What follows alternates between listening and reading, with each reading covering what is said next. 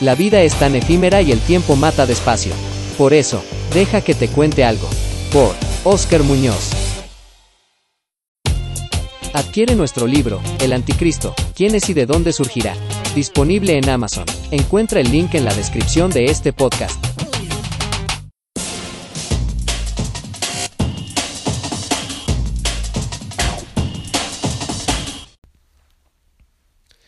Hola amigos y amigas, muy buen diálogo para todos. Les saluda Oscar Muñoz, su servidor, y en esta ocasión tendremos un tema por demás interesante, el anticristo, quién es y de dónde surgirá. Vamos a ver a la luz de la Biblia, a la luz de esta biblioteca divina que se, está compuesta por 66 libros que eh, hoy muy bien tú harías ahí de donde, desde la comunidad de tu casa, de tu trabajo, en el lugar que tú te encuentres, echar a un lado los prejuicios si tenías el concepto o el prejuicio de que eh, la Biblia es un libro netamente religioso que en realidad va más allá de ello, debemos romper con aquello porque eso ha impedido el prejuicio o la manera de, de ver la Biblia, la palabra de Dios, eh, como un libro pues anticuado, religioso y muchos por ese mismo eh, eh, manera de verlo, por ese punto de vista, por ese prejuicio,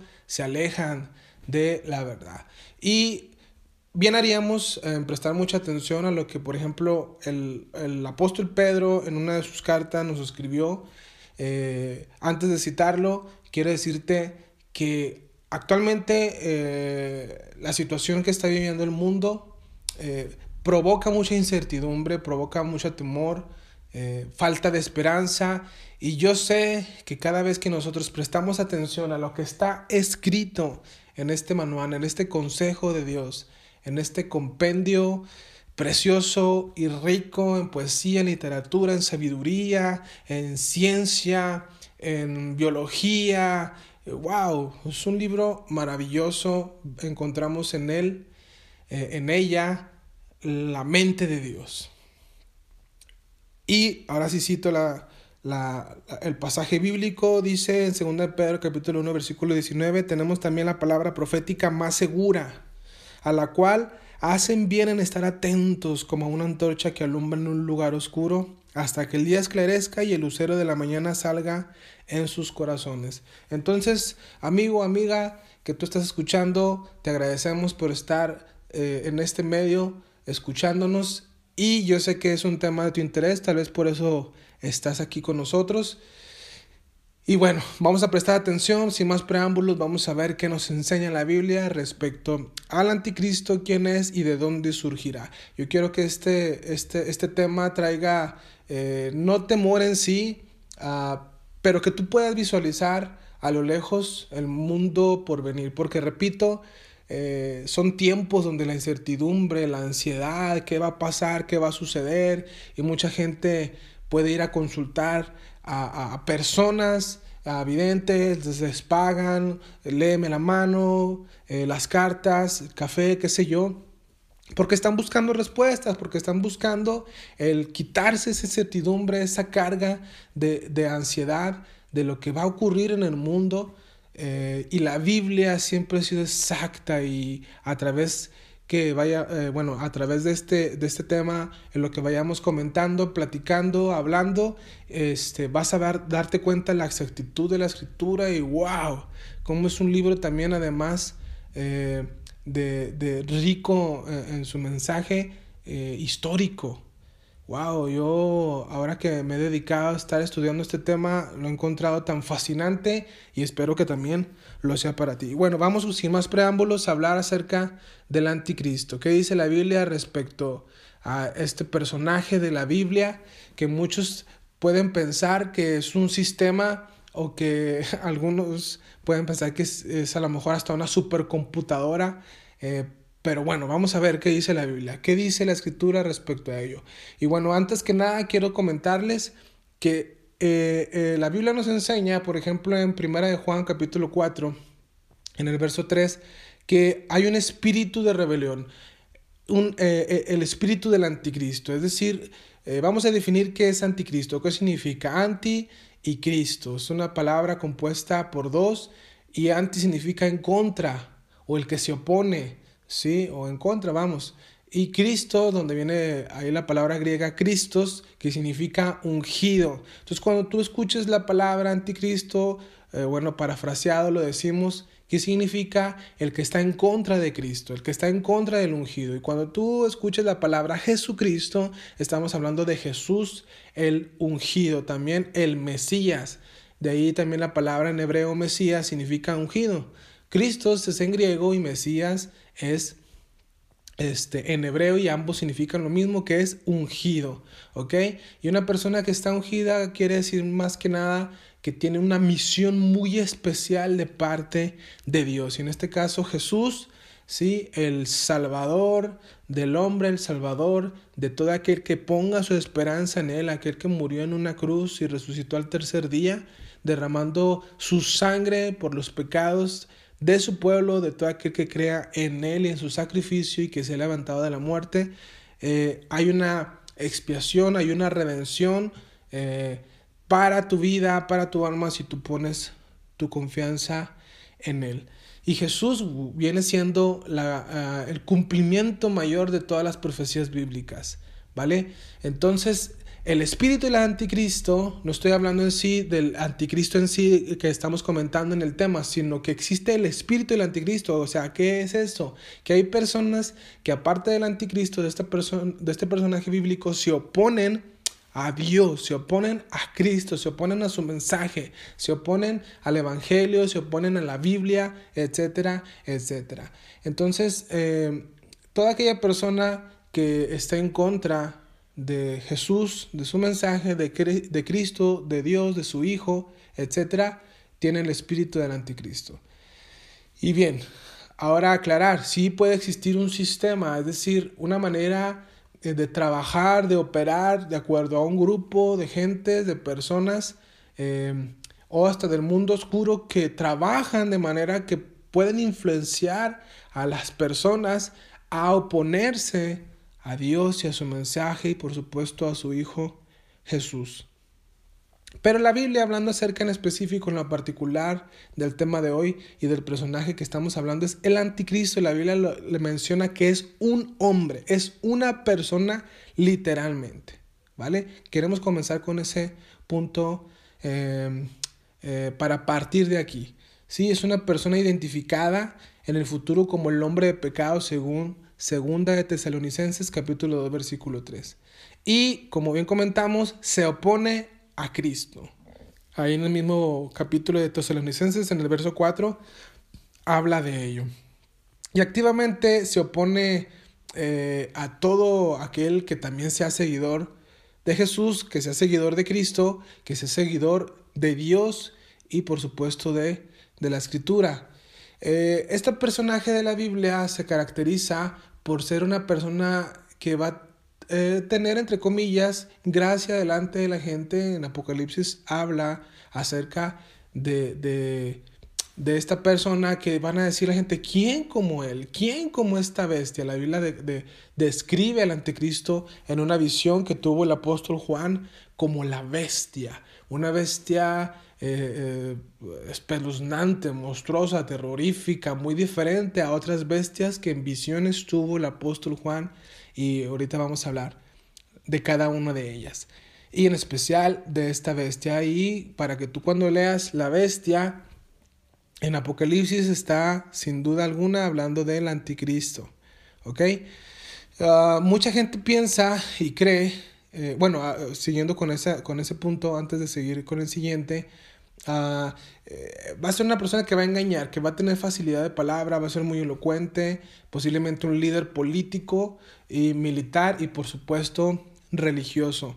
Eh, va a ser, dice la escritura en Apocalipsis, que va a ser milagros, señales, prodigios, pero al final de todo son mentirosos con tal de engañar al mundo entero, haciéndose pasar por una persona eh, pues la, la, que todo el mundo ha estado esperando, de hecho los judíos actuales, el pueblo de Israel actual, que rechazó y que no ha creído en Jesús como el, el Hijo de Dios, como el Cristo prometido, como el que se profetizó desde el libro de Génesis, el primer libro de la Biblia, cuando Dios le dijo a Eva, de tu simiente saldrá prácticamente eh, el Salvador, es lo que le quise decir. Tu simiente aplastará la cabeza de la serpiente. ¿Ok? Entonces había prometido que un hijo, un descendiente de Eva, nacería y aplastaría todo eh, el sistema y por supuesto eh, la oposición satánica o luciferina o de, o de este personaje que siempre se ha opuesto, opuesto a Dios. Eh, de hecho, Satán significa el adversario, el que se opone. Entonces, esta no es la primera vez en que hace esta coalición eh, para juntar a, mucha gente, engañarla para sus propósitos de querer destronar a Dios, de quitar a Dios. No es la primera vez, ya lo había hecho en otra ocasión, pero no con seres humanos. En esta ocasión lo va a hacer con seres humanos, por eso con prodigios y señales mentirosos va a traer a una multitud, muchos van a creer, les repito, el pueblo de Israel, muchos que no creyeron y rechazaron a Jesús como su Mesías, como su Salvador, eh, hace más de dos mil años, cuando se manifieste este hombre de pecado, van a pensar que Él es el Mesías prometido de las Escrituras. Eh, según su, su, perspectiva va a cumplir con todas las características, lo van a admirar, lo van a recibir sin saber que están equivocándose y están eh, metiéndose en la boca del lobo prácticamente, ¿no? Bien, entonces... Eh, esta antigua coalición de la que me refiero, este golpe de Estado celestial que quiso hacer antiguamente eh, Satán, lo hizo con, con, ángeles, engañó una multitud de ángeles o ángeles cayeron en la red y se dejaron seducir y quisieron destronar, quisieron derrocar a Dios, quisieron que eh, ya no gobernara, no estaban de acuerdo con sus leyes, con sus principios, eh, estaban rechazándolo estaban revelando directamente a Dios. Y esto lo podemos ver en Apocalipsis capítulo 12, donde eh, de manera metafórica este, ah, Juan tiene una especie de visión donde ve a un gran dragón eh, cayendo del cielo y con su cola arrastrando la tercera parte de las estrellas. Y esto es una referencia a la caída de Satán cuando es expulsado del cielo y cuando habla de la, cola que arrastra la tercera parte de las estrellas, está hablando de la tercera parte de los ángeles que cayeron juntamente con él, que, repito, cayeron y fueron seducidos y fueron eh, partícipes, colaboradores de esta rebelión celestial. Y bueno, y ahora, después, eh, quiero, bueno, si tú no lo sabías, el ser humano fue creado después de los ángeles, por supuesto, y ahora con esta nueva creación de hombres y mujeres, ahora quiere realizar el, mismo ataque, pero ahora con una unión aparte satánica, con ángeles caídos, también con seres humanos que han sido seducidos y caerán en la trampa, en sus engaños, en sus encantos, eh, y se van a unir a Dios. Y bueno, eso lo podemos ver hoy en día con mucha gente que se opone a el Salvador, a Jesús, el Hijo de Dios. Bien, algunos creen que va a ser una encarnación de Satanás, el anticristo. Quiero mencionar aquí que, bueno, a través de, la historia vemos, por ejemplo, eh, en la Trinidad de Dios, creemos que Dios, según la Biblia, es uh, un Dios que se ha manifestado en tres personas. No que sean tres dioses, es un solo Dios manifestado en tres. Hablamos de Dios Padre, Dios Hijo y Dios Espíritu Santo. Eh, en Él creemos, es un Dios trascendental, eh, no sujeto a las leyes eh, del universo, porque es un Dios que trasciende todo. Sin embargo, es un Dios eh, juez, autor, creador, legislador y dueño de todo lo creado. ¿sí? Él es el soberano, el, Dios omnipotente, el cual ha, ha tenido un plan para rescatar lo que el hombre y la mujer perdieron en un principio en el huerto de Dios, en el vergel divino, en el Edén, eh, por, por causa de la incitación y tentación y seducción de la serpiente antigua o el dragón escarlata. que es, es, el mismo Satán. Y bueno, muchos piensan que así como Dios dejó su trono y se encarnó y se hizo un ser humano, el propósito era para representar al ser humano.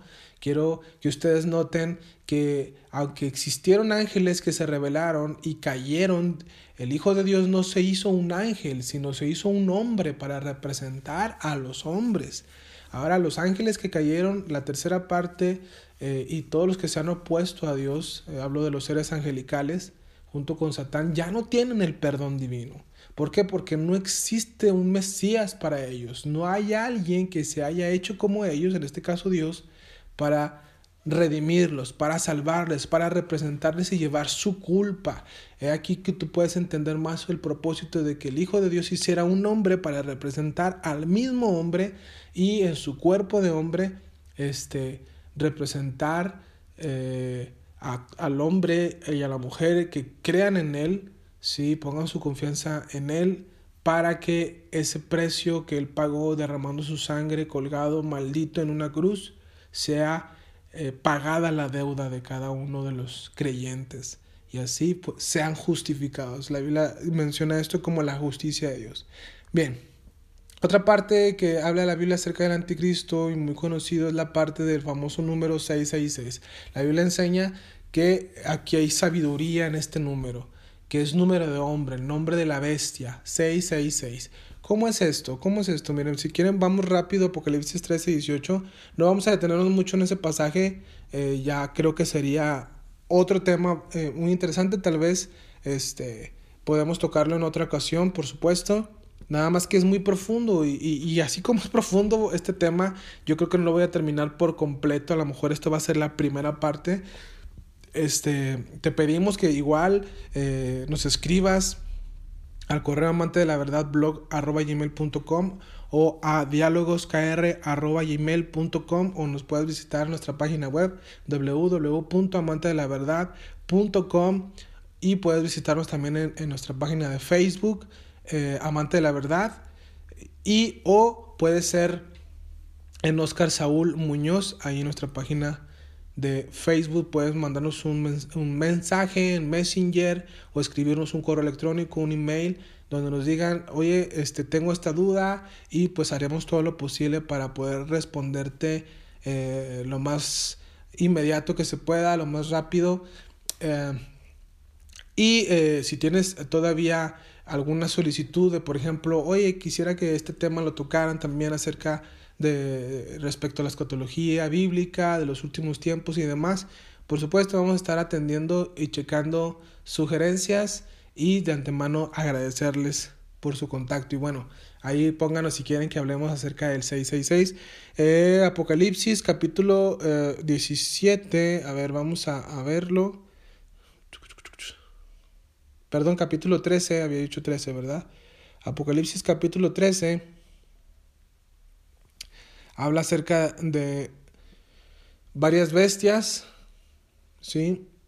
Y en el versículo, versículo 18, si tienes tu Biblia ahí, si no, aquí puedes escucharlo, dice, vamos a leer desde el versículo 16, y hacía que a todos, pequeños y grandes, ricos y pobres, libres y esclavos, se les pusiera una marca en la mano derecha o en la frente, Em, y que ninguno pudiese comprar ni vender sino el que tuviera la marca o el nombre de la bestia. ¿Se fijan? Marca o el nombre de la bestia o el número de su nombre. Aquí hay sabiduría. El que tiene entendimiento cuenta el número de la bestia, pues es número de hombre y su número es 666. ¿Vale? Aquí hay un trasfondo muy padre, eh, pero repito, será para otra ocasión. Pero esto es uno de los temas em, que van muy asociados al anticristo. ¿sí? Va, el anticristo va a tener un falso profeta, un, un, un vocero, un orador tan elocuente que eh, con sus palabras va a traer mucho la atención y uno de los propósitos es que todos, va a hablar en nombre de la bestia para que todos le sirvan, le busquen, confíen, ¿sí? va a ser su portavoz. Y él va a mandar a este falso profeta que todos este, adoren a una estatua eh, pues en representación del anticristo, de esta bestia, ¿ok? Y eh, pues va a mandar que todos los hombres y mujeres se pongan esta marca en sus frentes o en la mano derecha. La Biblia es clara dónde, para que veas, vayas viendo la actitud de ello. Bueno, eh, también hay una descripción que al parecer en Zacarías capítulo 11, versículo 15 y 17, eh, un antiguo profeta del Antiguo Testamento, eh, al parecer hace una descripción de este personaje bíblico y le llama un, pastor insensato, un pastor insensato, un pastor que no visita a las perdidas, es decir, a las ovejas perdidas, ni busca a la pequeña, no cura la, a la perniquebrada, eh, ni lleva a la cansada a cuestas, sino que se come la carne de la gorda, rompe sus pezuñas, o sea, es un pastor malvado. Así lo describe Zacarías capítulo 11 y al parecer hace una descripción del anticristo. ¿Qué más podemos decir de quién es este personaje de la Biblia o sus características? Bueno, según las características y títulos bíblicos acerca del anticristo, la Biblia lo llama el rey altivo. ¿Sí? Un rey altivo de rostro y entendido en enigmas. Va a ser experto en descifrar eh, misterios, eh, cosas que están ocultas a los hombres y la gente se va a maravillar. Daniel, en, el libro de Daniel, considerado como el Apocalipsis del Antiguo Testamento, en el capítulo 8, versículo 23. ¿Por qué el, Apocalipsis del Antiguo Testamento? Bueno, tanto el, Daniel, el libro de Daniel, como Apocalipsis, eh, son libros que usan un lenguaje similar y hablan acerca de los acontecimientos del, fin, de los tiempos del fin, los eventos proféticos y, ambos se complementan. ¿eh? Por ejemplo, ah, podemos decir que son sinópticos. ¿Qué es esto? En la Biblia hay algo que se conoce como los evangelios sinópticos. Estamos hablando de Lucas, Juan, Marcos, el evangelio de, Juan, etcétera, eh, de Mateo. Y hay, por ejemplo, eventos o historias que se narran, eh, por ejemplo, en el Evangelio de Mateo, que desde una perspectiva lo narra, pero Lucas lo narra desde otra perspectiva, ¿sí? Y lo que no cuenta Mateo lo cuenta Lucas y si unes ambas historias, eh, que eh, es, específico, es la misma, pero vista de diferentes perspectivas o, narrada de otra manera, pero siendo el mismo evento o el mismo acontecimiento, uno te cuenta lo que el otro no te cuenta y si unes todo se complementan. Y así Daniel y Apocalipsis se complementan en su mensaje profético. Eh, de hecho, Juan toma mucho, muchas referencias de Daniel, o al menos el Espíritu Santo de Dios, eh, mostrándole, a, inspirando a Juan, mostrándole todas, mostrándole todas estas revelaciones, estas visiones eh, complementando. La Biblia no, no puede ser eh, leída o interpretada de manera privada. No, la Biblia se interpreta a sí mismo. Por eso es muy importante que un verso, un pasaje, un capítulo de, la Biblia, eh, al momento de enseñarse, al momento de interpretarse, coincida, esté en el contexto de todo el canon bíblico. Es decir, desde Génesis a Apocalipsis tenga esa misma congruencia. ¿Vale? Que tenga esa misma sobriedad, que no, como que si ya el mensaje o la enseñanza no tiene nada que ver o se sale del contexto de todo lo que la Biblia enseña y nos muestra, de todo el consejo de Dios, algo no está bien allí.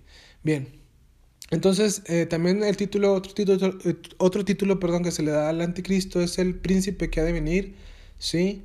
Eh, también el cuerno pequeño, atención con ello, eso es muy importante que tú eh, lo subrayes, te lo aprendas, te lo grabes, el cuerno pequeño, porque vamos a hablar de ello según el libro de Daniel 7, eh, capítulo 7, versículo 8 y Apocalipsis 13, capítulo 4, versículo 5.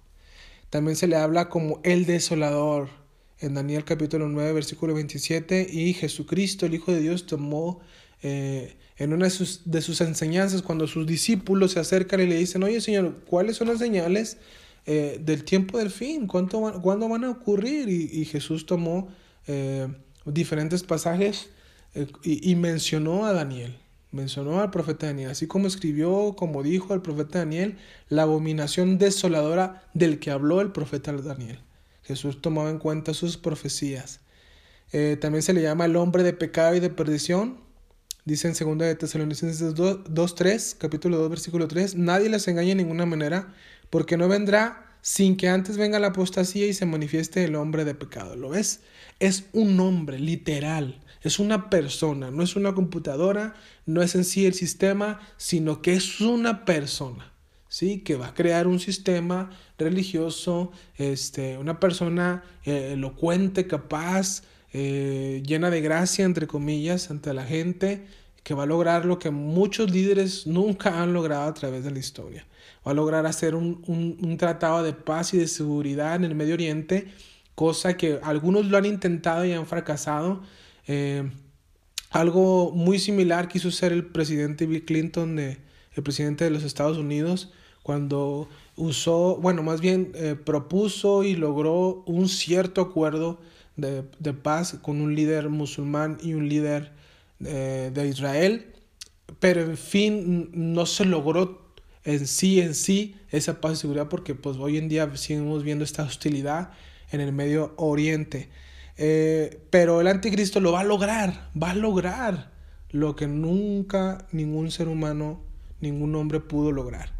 La Biblia también describe eh, bueno, como bien, bien dije, el hombre de pecado y de perdición, el que se opone eh, contra todo lo que se llame Dios. Va a llegar un momento en que se va a quitar la máscara de piedad, los judíos, Israel y el pueblo que, que quiso seguirle, seguirle se va a dar cuenta de que realmente era y es el anticristo.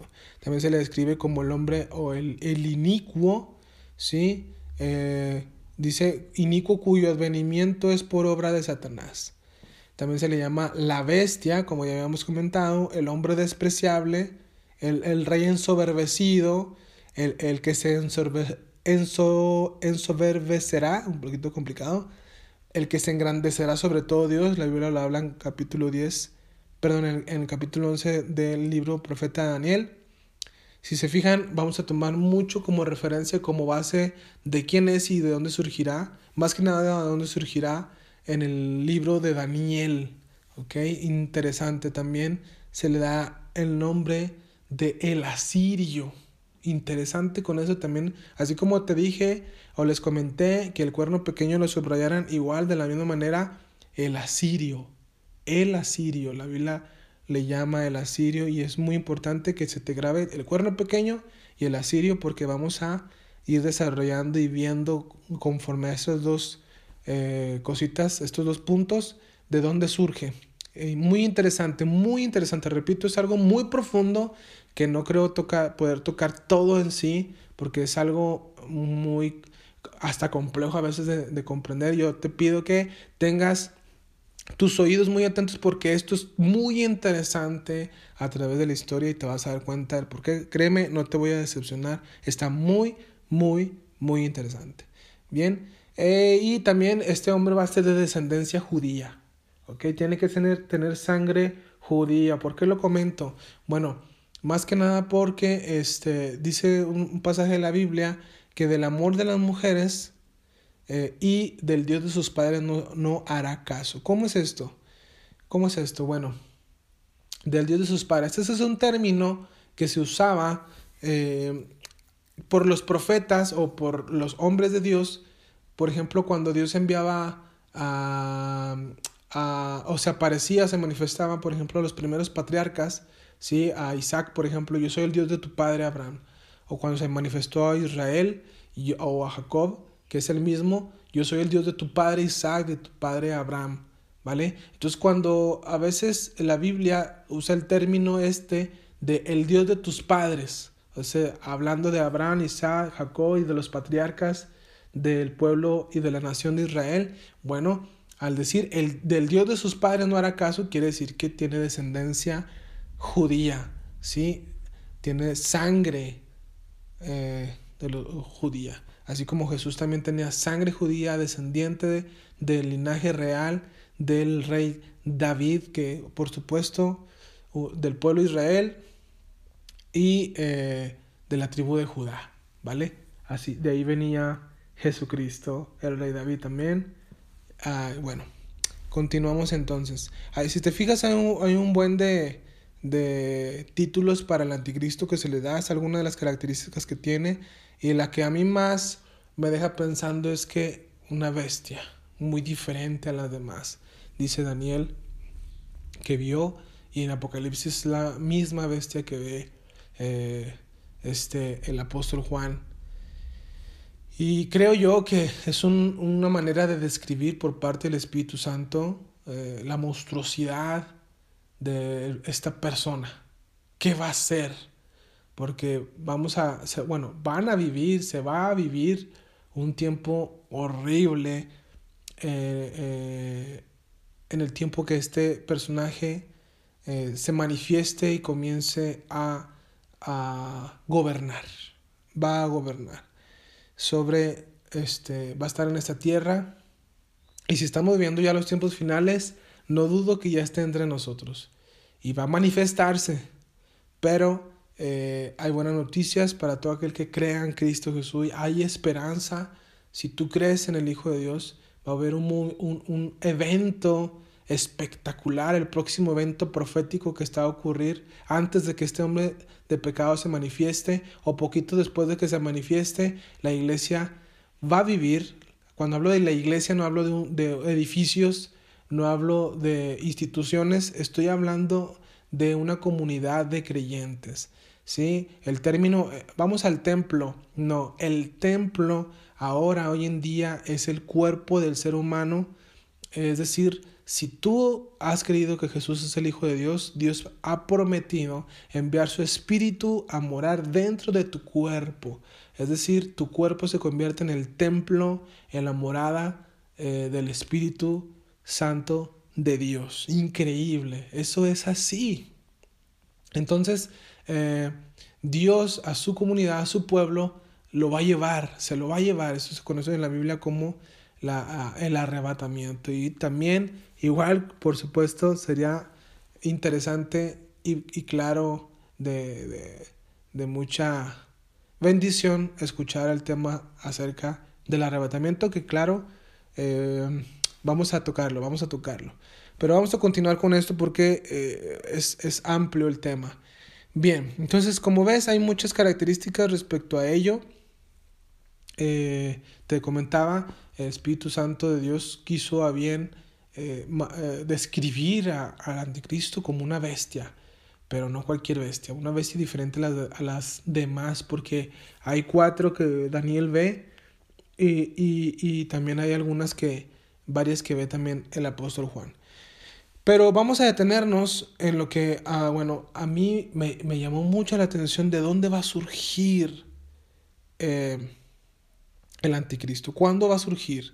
Bueno, el profeta Daniel deja muy en claro que este, este hombre diplomático, este personaje diplomático va a salir a la luz pública hasta cuando, eh, o cuando esté en proceso de confirmarse un pacto. ¿Cuál pacto? El pacto de paz y seguridad entre el pueblo de Israel y el Medio Oriente. Y pues, eh, inclusive la ONU está buscando un hombre, un líder que se levante y que arregle todos los problemas, tal vez económicos, el caos que estamos viviendo hoy en día, por eso va a ser un hombre entendido en enigmas y que va a traer resultados en sí. Va a traer resultados, no creas que solamente con palabras, va a traer resultados y la gente va a caer en sus redes. Entonces, tiene todo el poder respaldado por parte de Satán, toda la autoridad respaldada por parte de Satán. Olviden que Jesús le llamó a Satán el príncipe de este mundo, el principal, es decir, le da un título de realeza. Todavía Satán hoy en día tiene poder en el mundo. Tiene la capacidad de cegar a mucha gente y endurecer a mucha gente, robar la semilla del Evangelio, de la palabra de Dios, de los corazones de los hombres, al fin de que no se conviertan y vean claramente. ¿Ok? Él es el que ciega y venda los ojos del corazón de mucha gente y provoca que se endurezcan y se rebelen contra Dios. Bien, entonces, este personaje va a manifestarse, repito, eh, eh, teniendo éxito con este pacto de paz y confirme este pacto en el pueblo este, de Israel, sobre todo, dando inicio a una semana, es decir, cuando la Biblia habla de las semanas de Daniel, que también es otro tema acerca de la escatología bíblica, que bien haríamos en, en explicarlo también en otra ocasión. Eh, las semanas de Daniel habla de 70 semanas y cada semana consta de 7 años. 69 semanas ya a la luz de la Biblia y a través de la historia ya, ya se cumplieron, solo estamos esperando la última semana de Daniel, la septuagésima, ¿sí? Y este hombre en esos siete años va a ser el gobernante o el principal líder en el mundo que va a implementar un sistema religioso, repito, este, un sistema en el cual eh, va a traer resultados en sus primeros años, en sus primeros inicios, pero al final se quita la máscara y dice, yo soy Dios y a mí se me adora y persigan a todos aquellos que no quieran tener esta marca en sus frentes, en sus manos y va a haber una persecución, una tribulación, una gran tribulación cual nunca en la historia ha existido en el mundo.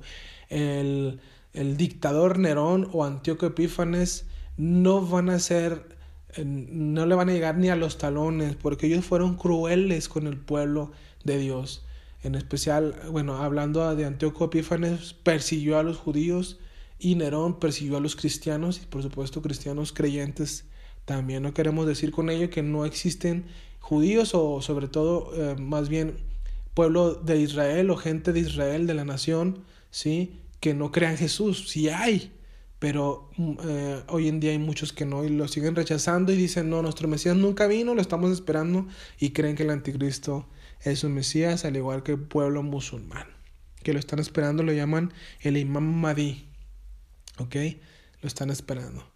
Curiosamente, eh, hace tiempo escuché de un, de un hombre maestro eh, musulmán que, eh, porque hay diferentes ramas en, en, la religión musulmana o del Islam, y este hombre comentaba que, ah, que al parecer, bueno, quiero comentar que este hombre al parecer era de la, de la rama pacífica, porque él comentaba y decía que lo que los cristianos, ellos nos llaman, él nos estaba llamando nuestros hermanos perdidos, que también creen que Jesús va a volver a venir, así como nosotros lo estamos esperando, dice, ellos también lo están esperando. Sin embargo, la diferencia es que ellos no creen que sea el Hijo de Dios, por lo tanto el Mesías prometido. Ellos creen que Él es el vocero, el mensajero, el portavoz, el profeta de su imán Mahdi.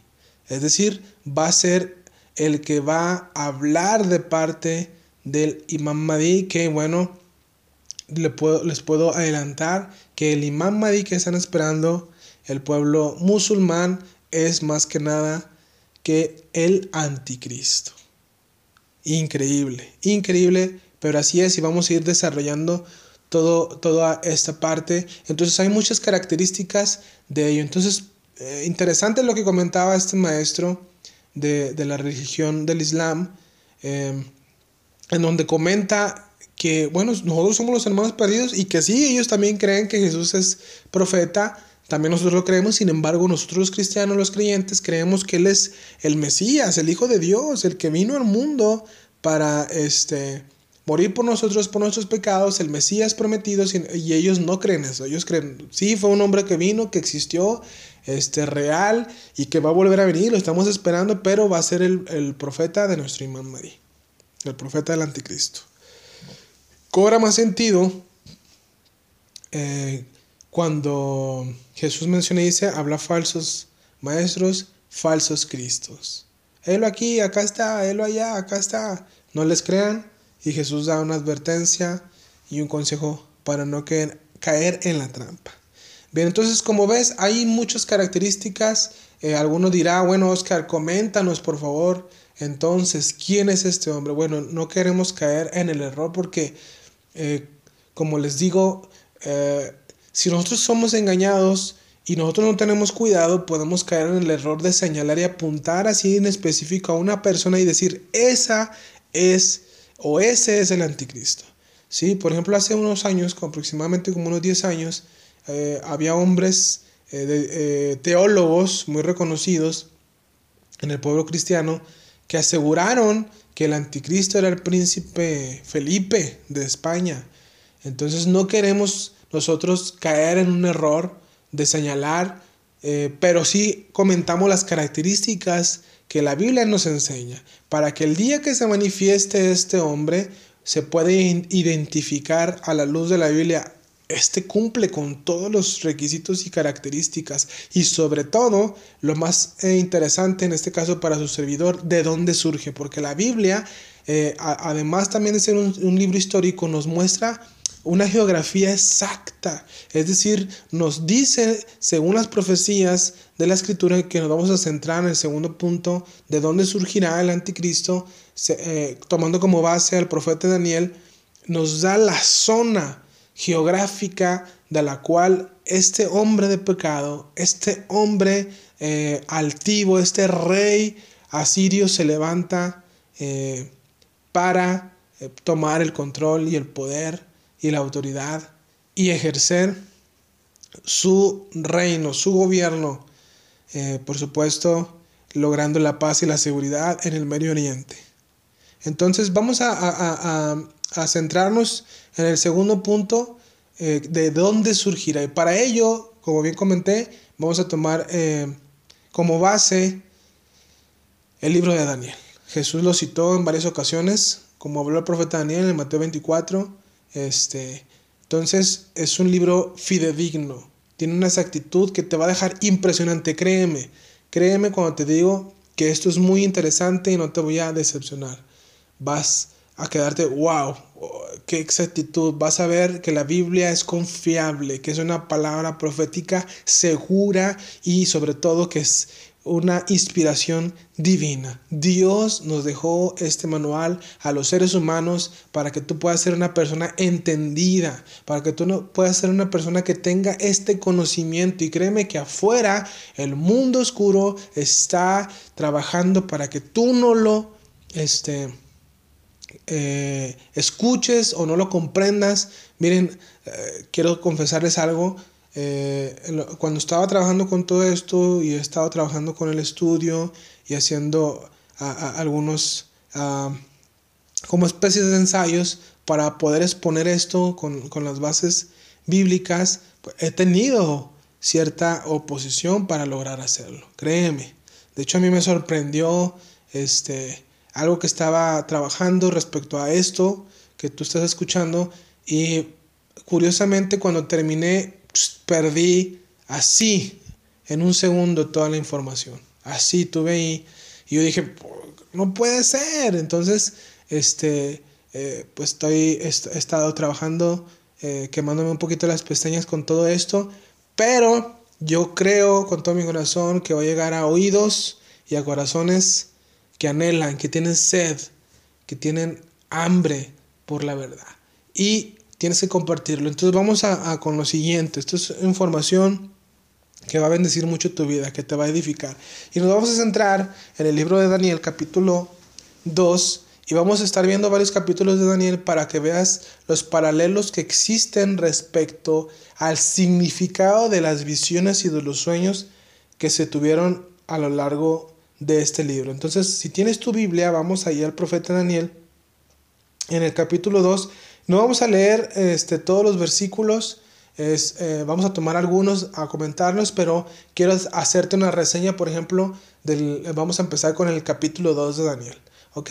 Aquí el título es Daniel interpreta el sueño de Nabucodonosor. Nabucodonosor era un rey de Babilonia, este, había sido usado por Dios para llevar cautivo al pueblo de Israel. Y tú dices, ¿por qué? ¿Cómo que Dios lo usó? ¿Y a qué te refieres? ¿No? Bueno, quiero que sepas el contexto de la historia. Israel por mucho tiempo había sido rebelde, eh, por así decirlo, tenía, tuvo el espíritu del anticristo ya que se oponía a Dios, se rebelaban contra Dios. Dios enviaba profetas y los rechazaban, no los querían, no aceptaban su mensaje, eran injustos, vivían en una maldad, este muy perversa, sacrificaban a sus hijos, este, eh, su inmoralidad sexual era uh, muy depravante, eh, querían vivir como les diera la regalada gana, no, no, querían a Dios como su rey, no querían a Dios como el juez, el, su Señor, su Dios, ellos se rebelaban, mataban a los profetas. Entonces Dios les advirtió en diferentes ocasiones que se arrepintieran de sus pecados o él iba a entrar en juicio con ellos. Entonces, como Dios justo tenía que castigar la maldad de ellos, no solamente por ser el pueblo de Dios, estaban exentos de, del castigo divino. Dios es justo y aún a su pueblo tuvo que eh, enjuiciarlo. Y Jeremías el profeta, Dios en su misericordia, levantó a muchos como Jeremías para advertir al pueblo, no los quisieron escuchar, había una promesa que si volvían a Dios, Dios iba a, escucharlos, iba a sanar su tierra, etc. Sin embargo, ellos nunca escucharon. Y el profeta Jeremías les dijo, eh, les profetizó, viene eh, una, una nación que te va a llevar a tierras extrañas, ¿sí? Son, eh, son ah, vamos a, decirlo así, mm, ¿cómo lo explicaríamos? Son instrumento de Dios para enjuiciar a ustedes que han sido de corazones endurecidos, de dura servir, rebeldes y van a irse cautivos 70 años. Y aquí entre los cautivos iba un personaje de la Biblia que eh, pues lo hemos estado mencionando bastante y hablo más que nada del profeta Daniel. Daniel iba entre los cautivos. La Biblia enseña que Daniel era miembro de la realeza del pueblo y de la nación de Israel y él va entre los cautivos junto con toda su familia. Pero él, eh, como nos deja ver entre, entrever la Biblia, fue una persona que se arrepintió, se dolió, pues claro, o sea, le tocó el corazón el, el hecho de irse a tierras ajenas, a tierras lejanas, abandonar su hogar y sobre todo irse cautivo, ¿no? Y él se, la Biblia nos deja ver que Daniel se, se arrepintió, se, se, vuelve a Dios, lo busca y empieza a clamar, Señor, perdona nuestros pecados, etc. Tú lo puedes ver a lo largo del libro del profeta Daniel, de sus escritos. Y eh, pues Dios lo empieza a levantar y lo pone en un puesto eh, muy importante en el gobierno y del imperio de Babilonia, allá gracia delante de Nabucodonosor, y se convierte en uno de los sabios de Babilonia. Pero para ello, bueno, hubo un, un, un, trasfondo eh, de, de, crecimiento, por supuesto, para que Daniel estuviera preparado para lo que estaba por venir, y es lo que vamos a comentar de Daniel capítulo 2. Entonces, Daniel escucha que el rey Nabucodonosor ha lanzado una sentencia de muerte para aquellos magos, adivinos, sabios, hechiceros que no le den la interpretación y sobre todo que le digan qué soñó. Imagínate que te digan, oye, dime la interpretación de este sueño que tuve. Ok, te la doy, pero dime qué soñaste. No, quiero que me digas qué soñé. Bueno, prácticamente lo que el rey Nabucodonosor hizo con los hechiceros, con los ocultistas, con los magos, de Babilonia y ellos insistían y le decían, Señor eh, Rey, díganos qué sueño y le damos la interpretación. No, no, no, yo conozco cómo son ustedes. Díganme el sueño, si no, voy a darles cuello a todos.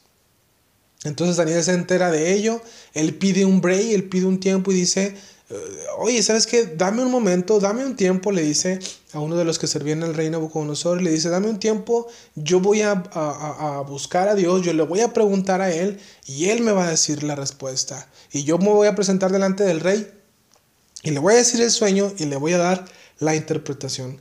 Entonces, este, así fue, así fue, eh, Daniel habla, este, y dijo, bendito sea el nombre de Dios de siglos en siglos, porque suyo soy el poder y la sabiduría. Él muda los tiempos. ¿Por qué empezó él a agradecer y alabar a Dios? Porque el secreto le fue revelado a Daniel en una visión de noche. ¿sí? Y él empieza a bendecir a, Dios y le da gracias porque le da la, el sueño y sobre todo la interpretación. Entonces Daniel se presenta delante, eh, hasta ante el rey, y le dice, el misterio que el rey demanda, ni sabios, ni astrólogos, ni magos, ni adivinos, es decir, ni Walter Mercado, ni los que leen las cartas, ni los que leen el café, ni eh, todo lo que se asemeje a ello, pueden revelarle al rey lo que ha soñado y su interpretación. Pero hay un Dios en los cielos, el cual revela los misterios. Amigo, amiga, yo quiero decirte a ti, hay un Dios en el cielo, el cual revela los misterios. Si tú vas a Él, le preguntas, te humillas, le buscas de todo corazón, no quieras buscar y, que se te resuelvan o que se te respondan preguntas, Señor, ¿por qué permitiste esto? Oh, Dios, si tú eres bueno, ¿por qué permites la maldad? Y vas con esa actitud, pero te, aseguro que si tú vas con otro, Señor, no entiendo por qué, pero ayúdame a saber. Yo sé que tú eres un Dios sabio, dicen que tú eres un Dios soberano, dicen que tú eres un Dios compasivo, ayúdame a saber, ayúdame a entender. Si tú ahorita como oyente, ¿sí? Y, y ustedes como, como la audiencia de este título, de este tema, tienen esa actitud, Dios, yo quiero saber más, yo tengo hambre, yo tengo sed, créeme que Dios ve la intención del corazón y así como le dijo Daniel, hay un Dios en los cielos, el cual revela los misterios, y él, hecho, él ha hecho saber al rey Nabucodonosor lo que ha de acontecer en los postreros días, es decir, en los últimos días. Y he aquí tu sueño, y las visiones que has tenido en tu cama, le dice Daniel. Estando tu rey en tu cama, te vinieron pensamientos, pues a ver lo que había de ser en lo porvenir. Es decir, Nabucodonosor estaba pensando qué va a pasar después. ¿Qué va a pasar eh, eh, en el fin o cuándo va a venir el fin o en los últimos tiempos? Y dice, Él revela los misterios y te mostró lo que va a suceder, lo que ha de ser. Y le dice, y a mí me, se, me reveló este misterio. Dice, no porque en mí haya más sabiduría que en todos los, los seres humanos o todos los vivientes, sino para que se dé a conocer al rey la interpretación y para que entienda los pensamientos de tu, los pensamientos de tu corazón. Y le dice Daniel, tú, viste en tu sueño una gran imagen. Dice, esta imagen era muy grande y su gloria era sublime. Estaba en pie delante de ti y, dice Daniel, su aspecto era terrible, Nabucodonosor, era lo que tú habías soñado. Y luego le dice Daniel, la cabeza de esta imagen era de oro fino, su pecho y sus brazos de plata, su vientre y sus muslos de bronce, sus piernas de hierro, sus pies en parte de hierro y en parte de barro, cocido. Otra vez repito, la cabeza de esta imagen era de oro fino, su pecho y sus brazos de plata, su vientre y sus muslos de bronce, sus piernas de hierro, sus pies en parte de hierro y en parte de barro cocido. cocido. Estaba mirando, estabas mirando, rey, le dice Daniel, hasta que una piedra fue cortada no con mano e hirió la imagen en sus pies de hierro y de barro cocido y los desmenuzó. Entonces fueron desmenuzados también el hierro, el barro cocido, el bronce, la plata y el oro, y fueron como tamo de las eras del verano, y se les llevó el viento sin que de ellos quedara rastro alguno. Mas la piedra que hirió a la imagen fue hecha un gran monte que llenó toda la tierra, y eh, le dice Daniel al rey Nabucodonosor, este es el sueño y esta es la interpretación y la vamos a decir delante del rey. Y le dice, Tú, oh rey, eres rey de reyes, porque el Dios del cielo te ha dado reino, poder, fuerza y majestad. Y donde quiera que habitan hijos de hombres, bestias del campo y aves del cielo, Él los ha entregado en tu mano y te ha dado el dominio sobre todo, tú eres aquella cabeza de oro.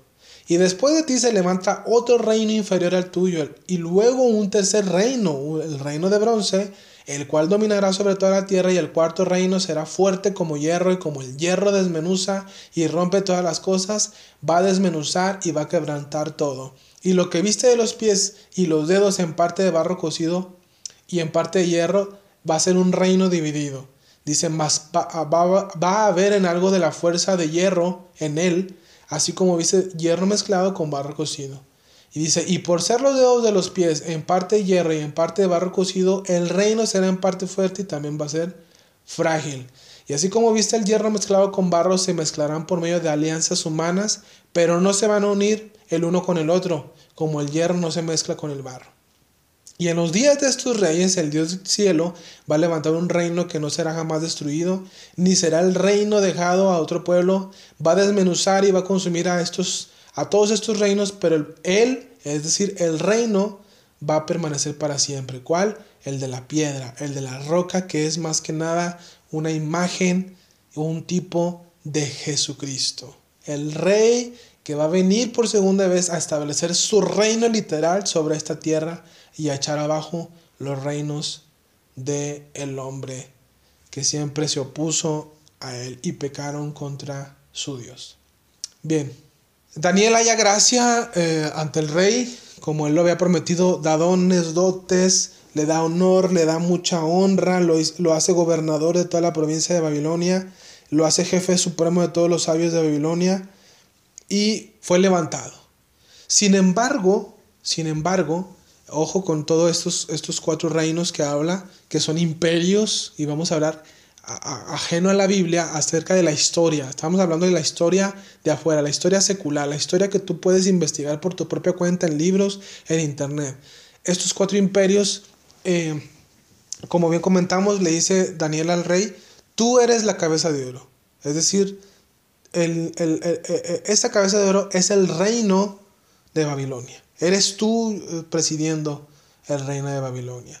Y después viene otro reino y después otro y otro, ¿no? Uno cuarto. Bien, según la historia, estos imperios eh, en la Biblia han sido identificados con exactitud por la misma exactitud de la Biblia. Y ahorita vamos a mencionar quiénes son. Pero es importante que conozcas la reseña del capítulo 2 porque, como bien también ya había comentado anteriormente, eh, en Daniel hay otras visiones, otros sueños eh, de diferente manera o, o, diferentes imágenes, ¿sí? Porque Daniel en el capítulo, en otros capítulos más adelante, tiene unas visiones, unos sueños donde ve unas bestias que son eh, la misma interpretación. ¿Qué quiero decir con esto? Que son ahora eh, descritas de manera muy particular las características de cada uno de los imperios o de los reinos de la estatua de Nabucodonosor.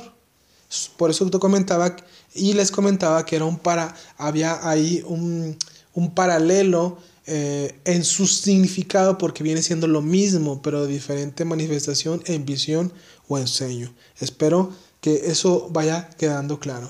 Bien, entonces más adelante, repito, eh, Daniel ahora eh, ya no es el rey Nabucodonosor el que tiene el sueño ni la visión, ahora es el mismo profeta Daniel el que tiene esta, esta, este sueño y esta visión. Y lo encontramos en el capítulo 7 eh, de Daniel. Ya aquí ya no está reinando Nabucodonosor, Nabucodonosor ya al parecer ha muerto y se levanta otro llamado este, el rey Belsasar, rey de Babilonia. Y cuando este, en ese primer año que se levanta este rey, ¿sí? Daniel tiene un sueño y visiones en su cabeza. Y dice la Biblia en el capítulo 7 de Daniel que él miraba en su visión de noche Dice, y aquí que los cuatro vientos del cielo combatían en el gran mar. Esto lo puedes ver en el verso 2 del capítulo 7. Y cuatro bestias grandes, dice, diferentes la una de la otra, subían del mar. La primera era como león y tenía alas de águila.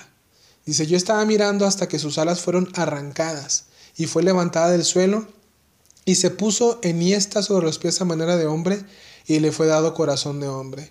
Y he aquí otra segunda bestia semejante a un oso la cual se alzaba de un costado más que del otro, y tenía en su boca tres costillas entre los dientes, y le fue dicho así, levántate, devora mucha carne. Después de esto miré, y he aquí otra semejante a un leopardo, atención con esta bestia, un leopardo con cuatro alas de ave en sus espaldas. Tenía también otra, esta bestia cuatro cabezas, y le fue dado dominio. Cuatro cabezas, cuatro alas, y este, semejante a un leopardo. Y dice en el versículo 7, después de esto miraba yo en las visiones de la noche y aquí la cuarta bestia, espantosa, terrible en gran manera y en gran manera fuerte, la cual tenía unos dientes grandes de hierro, se fijan, hierro igual que los pies de la estatua de hierro, devoraba y desmenuzaba y las obras hollaba con sus pies y era muy diferente de todas las bestias que había antes de ella y tenía diez cuernos. También atención con ello. Mientras yo, te yo contemplaba, bueno, dice 10 cuernos y cuántos dedos obviamente tenía la estatua, pues 10 también, ¿no? Ahí, ahí existe el paralelismo. Mientras yo contemplaba los cuernos, he aquí que otro cuerno pequeño y subrayen esa parte. Cuerno pequeño, como les comenté también desde un principio, cuerno pequeño salía entre ellos. El cuerno pequeño y el asirio es lo que recalqué bastante y ahorita van a ver por qué. Vamos a irlo desarrollando. Bien, y explicando, claro, por supuesto. Entonces dice, salió un cuerno pequeño entre ellos y delante de él fueron arrancados tres cuernos de los primeros. Y aquí que este cuerno tenía ojos como de hombre y una boca que hablaba grandes cosas. Estuvo mirando hasta que fueron puestos tronos y se sentó un anciano de días, cuyo vestido era blanco como la nieve y el pelo de su cabeza como lana limpia, su trono llama de fuego y las ruedas del mismo fuego ardiente. Un río de fuego procedía y salía delante de él. Millares de millares le servían y millones de millones asistían delante de él. El juez se sentó y los libros fueron abiertos y entonces yo miraba, dice Daniel, a causa del sonido de las grandes palabras que hablaba el cuerno, miraba hasta que mataron a la bestia y su, cuerpo fue destrozado y entregado para ser quemado en el fuego. Bien, estas características muy particulares, muy peculiares de cada bestia tienen un significado. Y bueno, hablando del paralelismo que existe entre la estatua y la descripción de estas bestias, vemos que efectivamente la cabeza de oro, sí, el rey Babilonia es comparado también a un león con alas, alas que fueron arrancadas, es decir, el imperio segundo, que era el pecho y los brazos, es más que nada el segundo imperio que le sucedió después a Babilonia, que fueron los medos persas. Si se fijan en la descripción del capítulo 7 que acabamos de leer del segundo imperio, un oso con tres costillas en la boca y se extendía, crecía más de un costado que del otro, o, eh, sobresaltaba más, vamos, al igual que también la, parte, la segunda parte de la estatua tenía dos brazos. Bueno, aquí esta unión era, era cerca del el imperio de los medos persas y el que más este, sobresalió, ¿sí? así como el costado que se alzaba más, fueron los persas. ¿ok? Fueron los persas y este, descritos como leones, perdón, como osos, este, y se les daba la orden de devorar mucha carne. Y a continuación, la tercera parte de la estatua entra con el paralelismo de la tercera bestia, que es la que comenté, en la cual tenían que estar muy atentos, y era que fue un leopardo, o semejante a un leopardo, con cuatro alas y cuatro cabezas. Y esto está impresionante en la historia del ser humano, en la historia de lo que ha sucedido, no solamente eh, eh, eh, en un país, sino hablo de acontecimientos históricos que todo mundo conoce. Y si tú no, hoy te vas a dar cuenta de que, wow, wow, wow, ya parezco hasta este cachorro hablando así, pero está increíble, está increíble. Miren, vamos a detenernos en esta bestia. Eh, bueno, vamos a terminar con la, con la cuarta bestia. Y ahorita hablamos en especial de la tercera porque aquí está el, el, eh, mucho que ver con el cuerno pequeño que comenté y el hecho de que cuatro cabezas y las cuatro alas es eh, muy interesante a la luz, repito, de la historia. La cuarta bestia y la cuarta parte dijimos eran las piernas, ¿no? Y los pies con hierro mezclado y este eh, con barro, ¿verdad? Que por medio de alianzas humanas tiene su interpretación, como ya lo leímos en, en el capítulo 2. Y la cuarta bestia que ve Daniel en, en, el, en, el, capítulo 7 dice que era muy diferente a las demás, era terrible. ¿sí? De hecho, Daniel se queda este, bien espantado, bien maravillado de la, la cuarta bestia, perdón, este, muy diferente a las demás, aclara eh, el, el, el, ah, eh, el, profeta Daniel. Bien, y este último imperio, bueno, el tercer imperio, vamos a aclararlo, es el imperio de los griegos. Después de los medos persas vinieron los, eh, los griegos a cargo de un hombre uh, que, wow, ha dejado mucho de qué hablar porque ha sido una persona, un personaje histórico muy importante para muchos y que marcó mucha, mucha diferencia como eh, un hombre que presidía un imperio, más que Nabucodonosor, más que el de los medios persas, y hablo de Alejandro Magno. Y ahorita vamos a hablar un poquito acerca de él. Y la cuarta que le sucede el cuarto imperio, la cuarta bestia, estamos hablando del imperio romano. Y noten lo siguiente, en la parte segunda, la segunda parte de la estatua, dijimos y comentamos, según Daniel, como comenta, que era de pecho, era su pecho, de la parte del pecho y de los dos brazos. Tú dices, bueno, la cuarta parte, la cuarta parte de, la, del, de la estatua de Nabucodonosor, de la imagen de Nabucodonosor que soñó, tiene dos piernas. Entonces, me hace decir que el imperio romano se unió a otro. Bueno, a través de la historia tú lo puedes investigar tú por tu propia cuenta. Increíble que el imperio romano fue dividido en dos. Sí, el imperio romano. Uno formó a ser parte del imperio bizantino, tuvo ese, ese nombre, y la otra, por supuesto, el imperio de Roma. Y estamos hablando que ya hacia el occidente este, a partir de más o menos a, la mitad de Turquía para el occidente, Italia, Grecia y, demás, y parte del norte de África, era, era el imperio de Roma, una de las divisiones. Y la otra división del imperio bizantino, a partir de ahí de eh, aproximadamente de la mitad de Turquía, rumbo a Irán, Siria, Israel e, y demás, era el imperio bizantino. Y de hecho, cuando ocurrió esta división, existían dos papas contemporáneos, uno ubicado en el Imperio Bizantino y otro ubicado en el, eh, Imperio de Roma, por supuesto, eh, en Roma, ahí en Italia. Bien, entonces hubo dos papas en la historia, tú lo puedes investigar y entra acorde y como anillo al dedo a las dos piernas de Nabucodonosor y la cuarta bestia que este, habló y vio más bien en su visión de noche el profeta Daniel. Ahora, esto quiero que tú prestes mucha atención. Estos cuatro imperios, si están hablando acerca de los tiempos del fin y que van a venir cuatro imperios y luego el fin, ya estos cuatro imperios, para nuestra sorpresa y para nuestra inquietud, ya, ya vinieron al mundo. Entonces tú dices, ¿y por qué no ha venido el fin? Porque estamos amigo y amiga, queridos amigos, queridas amigas, estamos viviendo un tiempo de gracia. Un tiempo en el que Dios está llamando a los hombres, el fin se acerca, vengan a mí todos los cansados y cargados, yo los voy a hacer descansar. El que tenga sed, venga y beba gratuitamente del agua de la vida. Venga a mí todo aquel que esté cansado, todo aquel que esté cargado. Tú tienes hambre de verdad, de la verdad, tú tienes sed de la verdad, estás hastiado de la injusticia, estás buscando la justicia, ven a Cristo Jesús. Es un llamado en este tiempo de gracia para tu vida, para tu hogar, para tu casa. Es tiempo de que lleves esperanza a tu hogar y le confíes tu alma, tu vida, tu ser al Mesías verdadero, al Cristo verdadero, a Jesús el Hijo de Dios a Jesús, el Hijo de Dios. Bien, entonces estamos viviendo en este tiempo de gracia en, el, en, donde en cualquier momento ¿sí? va a ocurrir el siguiente evento profético que la Biblia lo conoce como el arrebatamiento.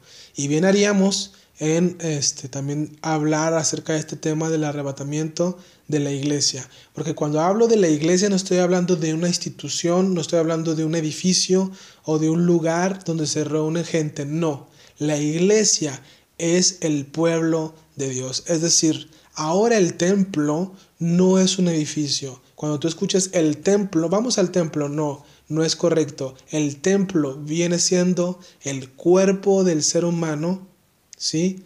Que ha entregado su vida a Jesús, el Hijo de Dios. Es decir, Dios ha prometido que si tú crees que Jesús es el Salvador y que Dios lo levantó de los muertos y que ha resucitado y que está por venir a juzgar al mundo y tú te refugias en Él y crees que Él pagó tu deuda y tu pecado, el que le debías a Dios, y Dios no entra en juicio ni en ira contigo, sino que la ira es alejada porque toda la ira de Dios fue pagada en Cristo Jesús por ti, por tus pecados, por tu maldad, ¿sí? y para todo aquel que crea y tenga vida eterna. Dios promete enviar su Espíritu, su Espíritu Santo, para que venga a vivir, a morar en el cuerpo del creyente. Increíble, fascinante. Eh, a lo mejor tú no lo sabías, pero así es. Y tú lo puedes hacer hoy. Tú te puedes convertir en el templo, tu cuerpo se puede convertir en la morada del Dios viviente. Y créeme, eso sí cambia la vida. Hay una transformación radical y revolucionaria en tu corazón y en tu mente y es tiempo de que tú lo hagas ahora en este tiempo de crisis y de incertidumbre global. Bien, habiendo dicho esto, este, el arrebatamiento ocurre, no que Dios se lleve edificios, vamos, la iglesia no se va a llevar, cuando digo que se va a llevar a la iglesia, no estoy diciendo que se va a llevar edificios, se va a llevar a, a una comunidad, a un grupo de creyentes, a, a los que permitieron y eh, le pidieron a Dios que viniera a ser morada con ellos, a eso se los lleva antes de que ocurren este, diferentes catástrofes, juicios, sellos, copas, trompetas, que son eh, advertencias este, o cosas que vienen en el, espíritu, en el, perdón, en el Apocalipsis, donde el Espíritu Santo nos relata con detalle, con detalle, este, muy, muy, muy... Eh, acertado de qué va a ocurrir en el tiempo del fin. ¿Sí? Estamos en un tiempo de gracia, repito, aprovechemos el tiempo. Bien. Entonces vamos a, seguir continuando para no seguirnos extendiendo porque ya creo que ya nos pasamos eh, un poquito de la hora. Entonces vamos a continuar. Yo sé que el tiempo se va rapidísimo con este tipo de temas, pero vamos a continuar con ello. Entonces, este, partiendo de, eh, de dónde va a surgir el anticristo y habiendo dicho de los imperios, eh, estamos como que entonces, ¿qué va a ocurrir? Bueno, en la Biblia hay otro tema que se le conoce como las 70 semanas de Daniel. Y cada semana es un periodo de 7 años. Estamos hablando de que, este, eh, de un periodo de 490 años. Sin embargo, a la luz de la Biblia, según la historia, 69 semanas ya se cumplieron y estamos esperando la última semana de Daniel. Que esta última semana de Daniel es cuando este hombre de pecado, el anticristo, es manifestado para gobernar por siete años aquí en la tierra. ¿Sí? Entonces cuando tú escuches de hay alguien ahí que está proponiendo y tiene las características, uff, bueno, esperamos que tengas tú eh, tu corazón rendido a nuestro Dios y seas de los que participen de este arrebatamiento y seas librado ¿sí? de este hombre inicuo, de este hombre perverso, de esta bestia que el apóstol Juan describe. Bien, entonces seguimos. Ah, yo les comentaba que el leopardo o el que se parecía como un leopardo, esta bestia con cuatro alas y cuatro cabezas, nos detuviéramos en ello, porque de ahí vamos a sacar este, de dónde surge el anticristo y recuerden el asirio y recuerden el cuerno pequeño. Bien. Bien, estamos comparando el paralelismo del capítulo 2 y del capítulo 7 y ahora vamos a eh, ahí mismo en Daniel, este, en el capítulo 8 y aquí el Espíritu de Dios eh, nos deja registrado y eh, por medio del profeta Daniel que se centre la atención en el capítulo 8 sobre el segundo imperio y el tercer imperio.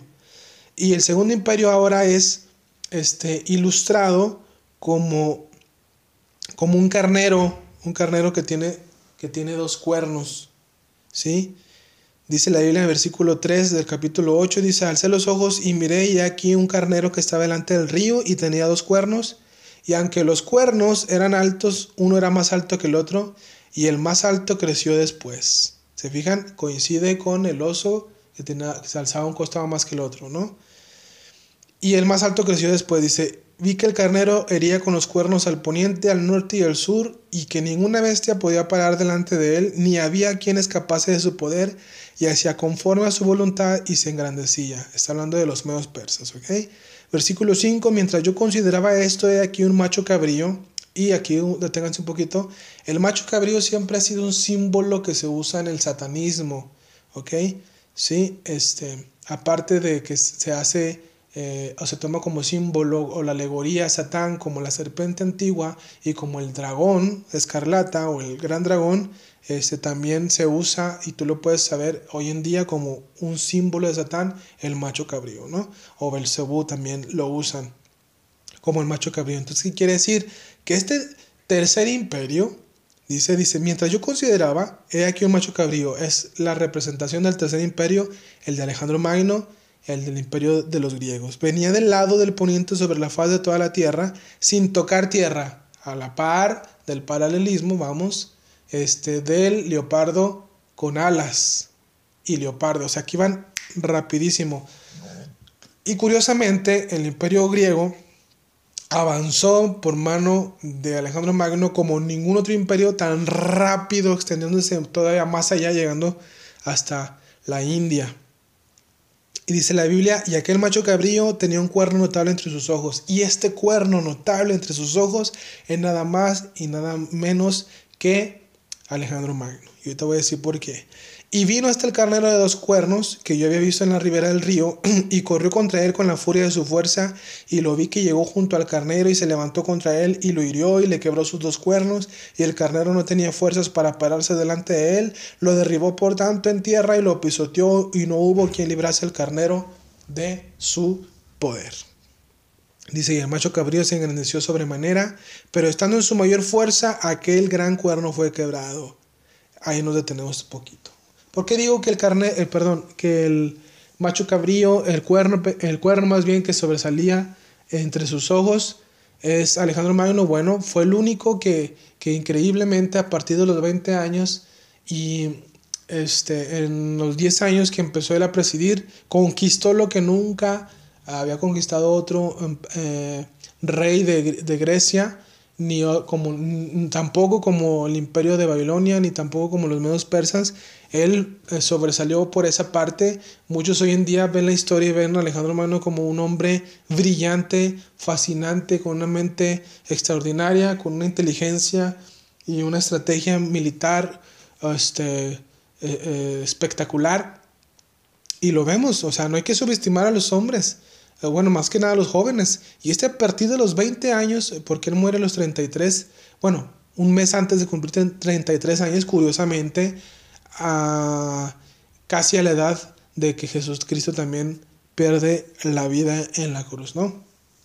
Bueno, este hombre, eh, aquí te dan unas características y unas cosas particulares de Alejandro Magno. Bueno, su mamá era Olimpa, este, eh, su papá se creía que era el rey Filipo. ¿Por qué digo que se creía? Porque su mamá le hacía el énfasis y le, comentaba que su papá no era el rey Filipo, que su papá era Zeus y que en un momento este, eh, el rey Zeus se materializó como una persona humanoide de forma de reptil.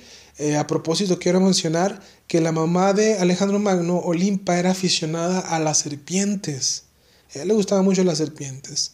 Entonces, curiosamente, ¿no? Igual así se materializa Zeus. No estoy hablando de que Zeus, Zeus, el rey griego, fue el que literalmente sí fue. Bueno, recuerden, y si tú no lo sabes, en Génesis 6, la Biblia habla de un, eh, de un acontecimiento muy similar.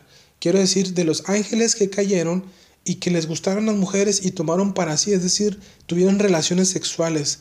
Eh, porque vieron que eran hermosas y fueron seducidos también ellos, abandonan su, su morada, tienen relaciones sexuales y la Biblia enseña que el producto de esta relación sexual trajo como eh, eh, el fruto hijos, pero estos hijos eran híbridos, así como cuando se, se, se une sexualmente, ¿verdad? Este, un, un caballo y una burra, sale una mula. ¿Se fijan? Y la mula ya no puede reproducirse. Así el producto de esta unión sexual, los hijos de los ángeles y de las mujeres en, este, en esta relación sexual, este, alteraron la genética del ser humano y nacieron, dice la Biblia, gigantes, hijos de los ángeles caídos. Y eran seres híbridos que no podían reproducirse. De igual, de igual manera, si lo que comentaba este, eh, Olimpa era verdad, pues coincide mucho eh, con, con, este relato de la Biblia, donde no Zeus, sino posiblemente y seguramente un ángel caído, a lo mejor hasta el mismo Satán. Hoy en día muchas este, sacerdotisas satánicas confiesan que para poder eh, tener más poder en el, en el mundo oscuro, tienen que tener relaciones sexuales con Satán. Así. De hecho, muchos ritos satánicos así se llevan a cabo.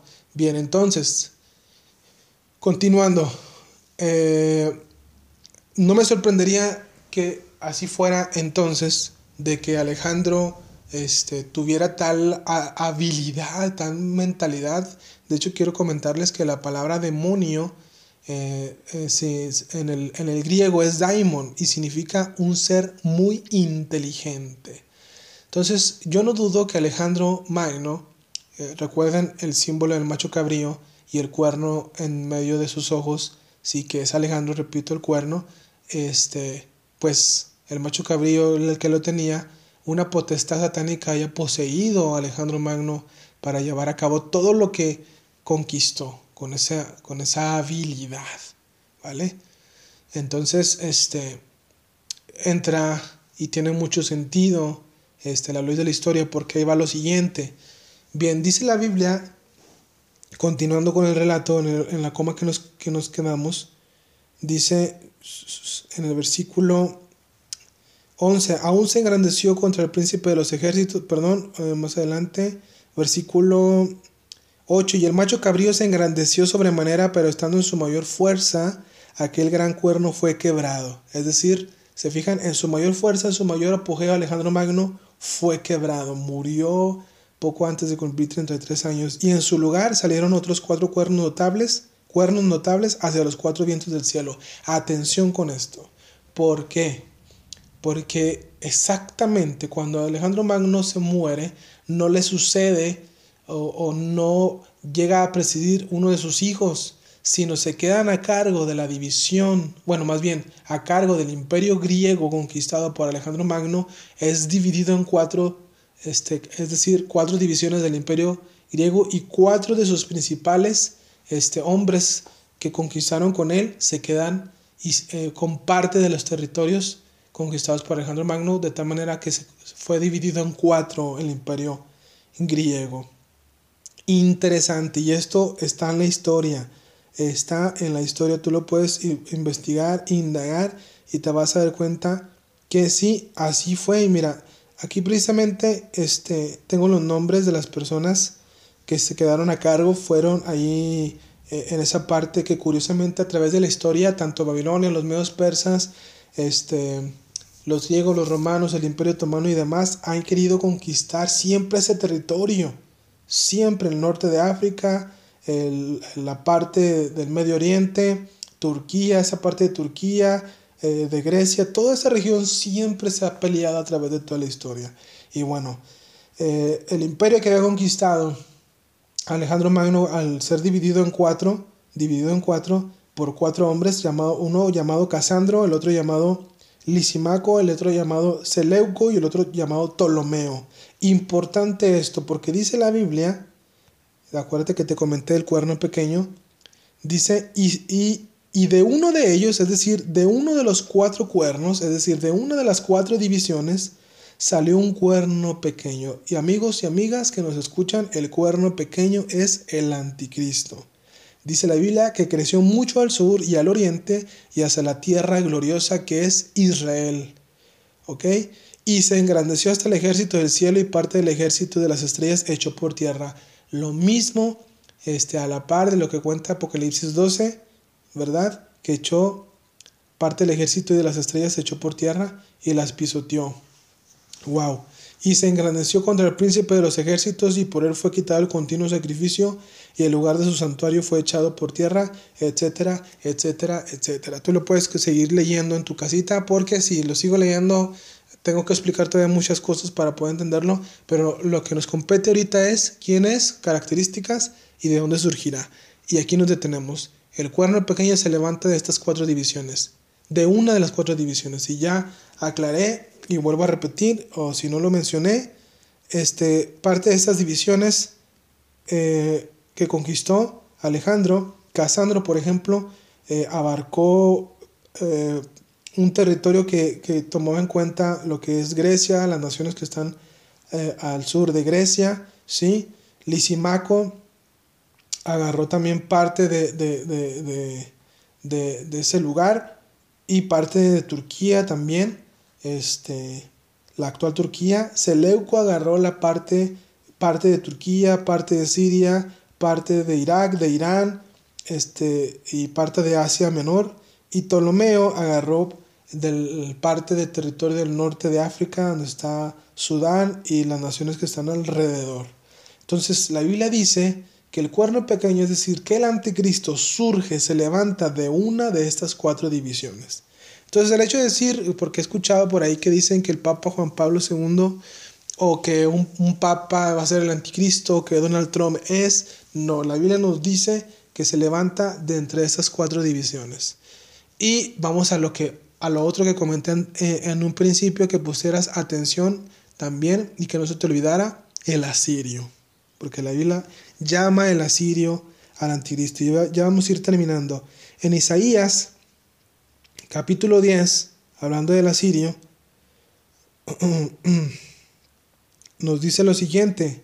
Isaías capítulo 10, versículo 12, dice, pero acontecerá que después que el Señor haya acabado toda su obra en el monte Sion y en Jerusalén, castigará el fruto de la soberbia del corazón del rey de Asiria y la gloria de la altivez de sus ojos. Porque dijo, con el poder de mi mano lo he hecho y con mi sabiduría, porque he sido prudente, quité los territorios de los pueblos y saqué sus tesoros y derribé, derribé como valientes a los que estaban sentados y halló mi mano como, como nido en las riquezas de los pueblos y como se recogen los huevos abandonados, así me apoderé yo de toda la tierra y no hubo quien moviese ala ni abriese boca y graznase. Entonces ahí habla del asirio y es este para muchos, igual para su servidor, una descripción del anticristo, el asirio.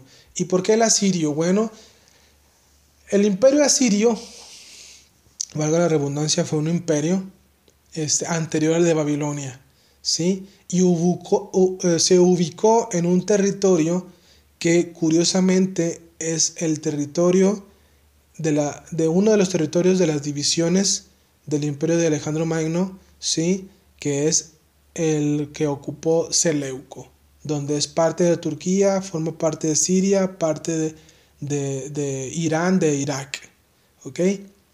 Eh, y más que nada, el imperio sirio se ubicaba más que nada en lo que hoy, hoy actualmente es Irak, este, Siria y parte de Turquía, el asirio. Y coincide entonces, ¿qué nos dice la Biblia? Que lo más seguro es que el anticristo se levante de esa región, de la región de la división de Seleuco.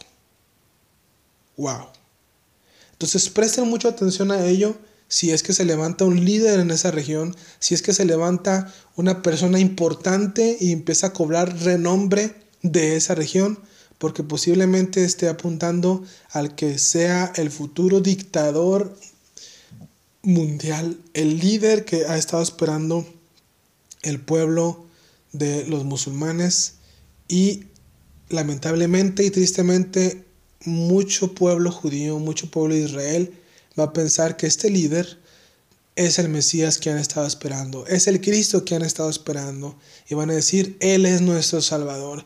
Y este hombre va a hallar gracia delante de los judíos, delante del pueblo musulmán, eh, pensando que es el imán Mahdi el único que va a poder lograr hacer esta unión de paz, de seguridad entre el pueblo Israel, israelí o pueblo judío y el pueblo árabe, el pueblo musulmán. Y como bien comenté, tiene que tener sangre judía, pero recuerden que Abraham, el padre de la nación de los judíos, el fundador más que nada, ¿sí? Porque Dios lo, elige para hacerle, de él hacer una gran nación y bendecir por medio de él a todas las familias de la tierra, tuvo dos hijos. Tuvo dos hijos y antes de que naciera Isaac, el hijo prometido en su vejez, tuvo un hijo en su desesperación, Sara y Abraham. Sara le ofrece a su sierva Agar para que tengan relaciones, creyendo que podían ayudarle a Dios para que esa promesa se cumpliera.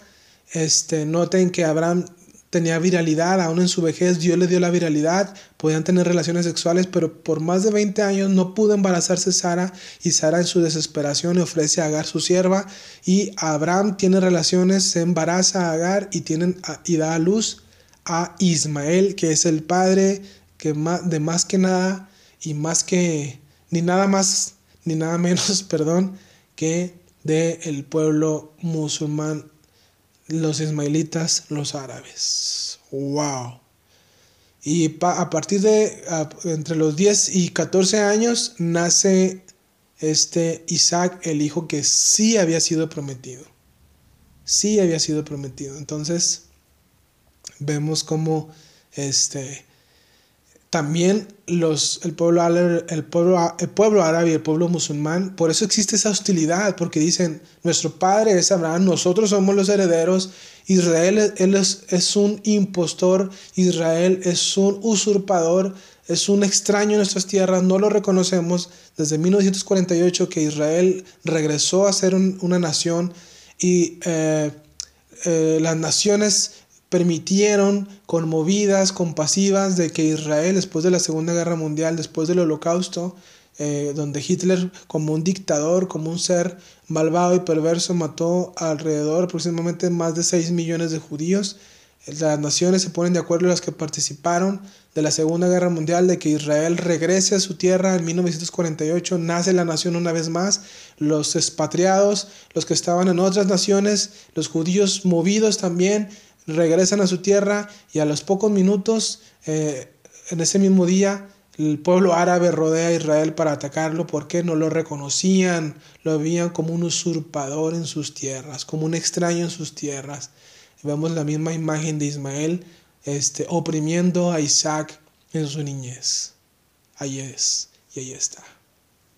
Entonces, muy interesante todo este tema y si el, yo personalmente quiero agregar que yo considero que este líder, este hombre de pecado va a tener eh, sangre musulmana, posiblemente, bueno, sangre árabe, eh, descendiente de Ismael y descendiente este, de Isaac, más que nada, sobre todo descendiente de Abraham. Para que va a ser, miren, bueno, para mi consideración, ¿verdad? Eso lo digo de mi cosecha. Para mi consideración, mi punto de vista en lo particular, pues va a ser medio hermano de ambas, de ambos pueblos. Y como medio hermano de ambos, va a ser el pacificador y va a lograr esta paz y seguridad. Y para mí, pues, tiene sentido, ¿verdad? Pero lo lanzo ahí al aire y de acuerdo a tu convicción, de acuerdo a tu punto de vista, este, también lo puedes tomar en cuenta. Y para mí, te repito, pues tendría sentido que logre esta paz y esta seguridad, ¿no? Y por eso el pueblo musulmán, los, los seguidores del Islam, lo reconozcan como el Imam Mahdi, también el pueblo judío lo reconozca como su Mesías al igual. Entonces, amigos, yo creo que con esto vamos a estar cerrando este, el tema del anticristo, quién es y de dónde surgirá. Yo espero que tú puedas compartir esa información y que este, si no has escuchado el tema eh, del podcast de la gran tribulación, también te invitamos a que este, lo escuches. Está en esta misma, en esta misma sección. Tú lo puedes escuchar gratuitamente, descargarlo gratuitamente. Este, descarga nuestros podcasts que son gratuitos. Este, si tú no, si tú estás escuchando este podcast o este, este tema en audio a través de otra plataforma, puedes buscarnos en Spotify como Oscar Saúl Muñoz, ¿vale? En, en YouTube también en Amante de la Verdad. Deja que te cuente algo, al igual que en, Facebook, la, cuenta, en la página perdón, de Oscar Saúl Muñoz y este, la página de amante de la verdad. Escríbenos, déjanos saber eh, si, si te ha bendecido, te ha ayudado este tema. Esperamos que así sea y antes de concluir queremos orar por ti y contigo, ¿vale? Para que este, en medio de esta circunstancia, esta situación global en la que estamos viviendo, tú puedas tener tu vida eh, y tu vida esté en las manos de Dios, ¿ok? Entonces oremos, Padre, te doy gracias eh, por este tiempo que nos permites compartir este mensaje importante, este, este tema por demás interesante. Muchas gracias por la luz que da tu palabra, muchas gracias por la luz que da eh, eh, este, este maravilloso libro, Señor, de la exactitud que tiene. Gracias Dios por darnos luz, por darnos esperanza, por hacernos entendidos de los tiempos que estamos viviendo. Yo te ruego y oro por la audiencia, por cada amigo, amiga, oyente que está escuchando, Señor. Que tú puedas bendecir su vida con esto, que la esperanza venga a morar a sus casas, a sus hogares. Dios, donde había eh, falta de esperanza, donde había, Señor, tal vez eh, en, en los que están escuchando, en sus familias, pues división, pleitos, contiendas. Este mensaje, Dios puede hacerlos meditar reflexionar que no estamos aquí para siempre, que todo comienzo tiene un fin y excepto por supuesto del comienzo de tu, reino, de tu reino, del reino de tu Hijo Jesucristo sobre esta tierra. Y yo quiero orar para que tu reino comience en los corazones de los que escuchan eh, este, este tema, Dios este audio. En el nombre de Jesús, bendíceles, bendice sus casas, bendice sus hijos, sus padres, sus familias, guárdales de todo mal, Señor, y que este, este, esta semilla, este mensaje y el Evangelio de Jesús no sea robado ni quitado por aves de rapiña, por seres oscuros que no los engañen, que no los perturben, Señor, que ellos puedan descansar bien y alguno de ellos que no haya podido dormir bien últimamente, Señor, por toda esta situación o por cosas este, ajenas a ello, en el nombre de Jesús, dale una paz, dale un grato sueño, dale, Señor, en la revelación de tu Hijo Jesucristo y que esa confianza y ese pecado sea confesado delante de ti, puedan venir a ti, tú los adoptes como tus hijos amados, Dios. En el nombre de Jesús, yo oro por ustedes y le doy gracias a Dios por esta preciosa audiencia. Venga la paz sobre sus casas, la paz sea la paz de Cristo. Gracia y paz a todos ustedes. Un abrazo, un saludo y muchas bendiciones. Amén. A veces es muy difícil llegar a amar a las personas que piensan diferente a nosotros. Escucha Aprendiendo a Amar de Oscar Soul por Spotify. Hay cosas que aprender y que reprogramar. Hay cosas que yo soy y que no quiero ser. Hay cosas que aún no sé y que deseo saber. Hermanos del Mesías, estoy aprendiendo a amar.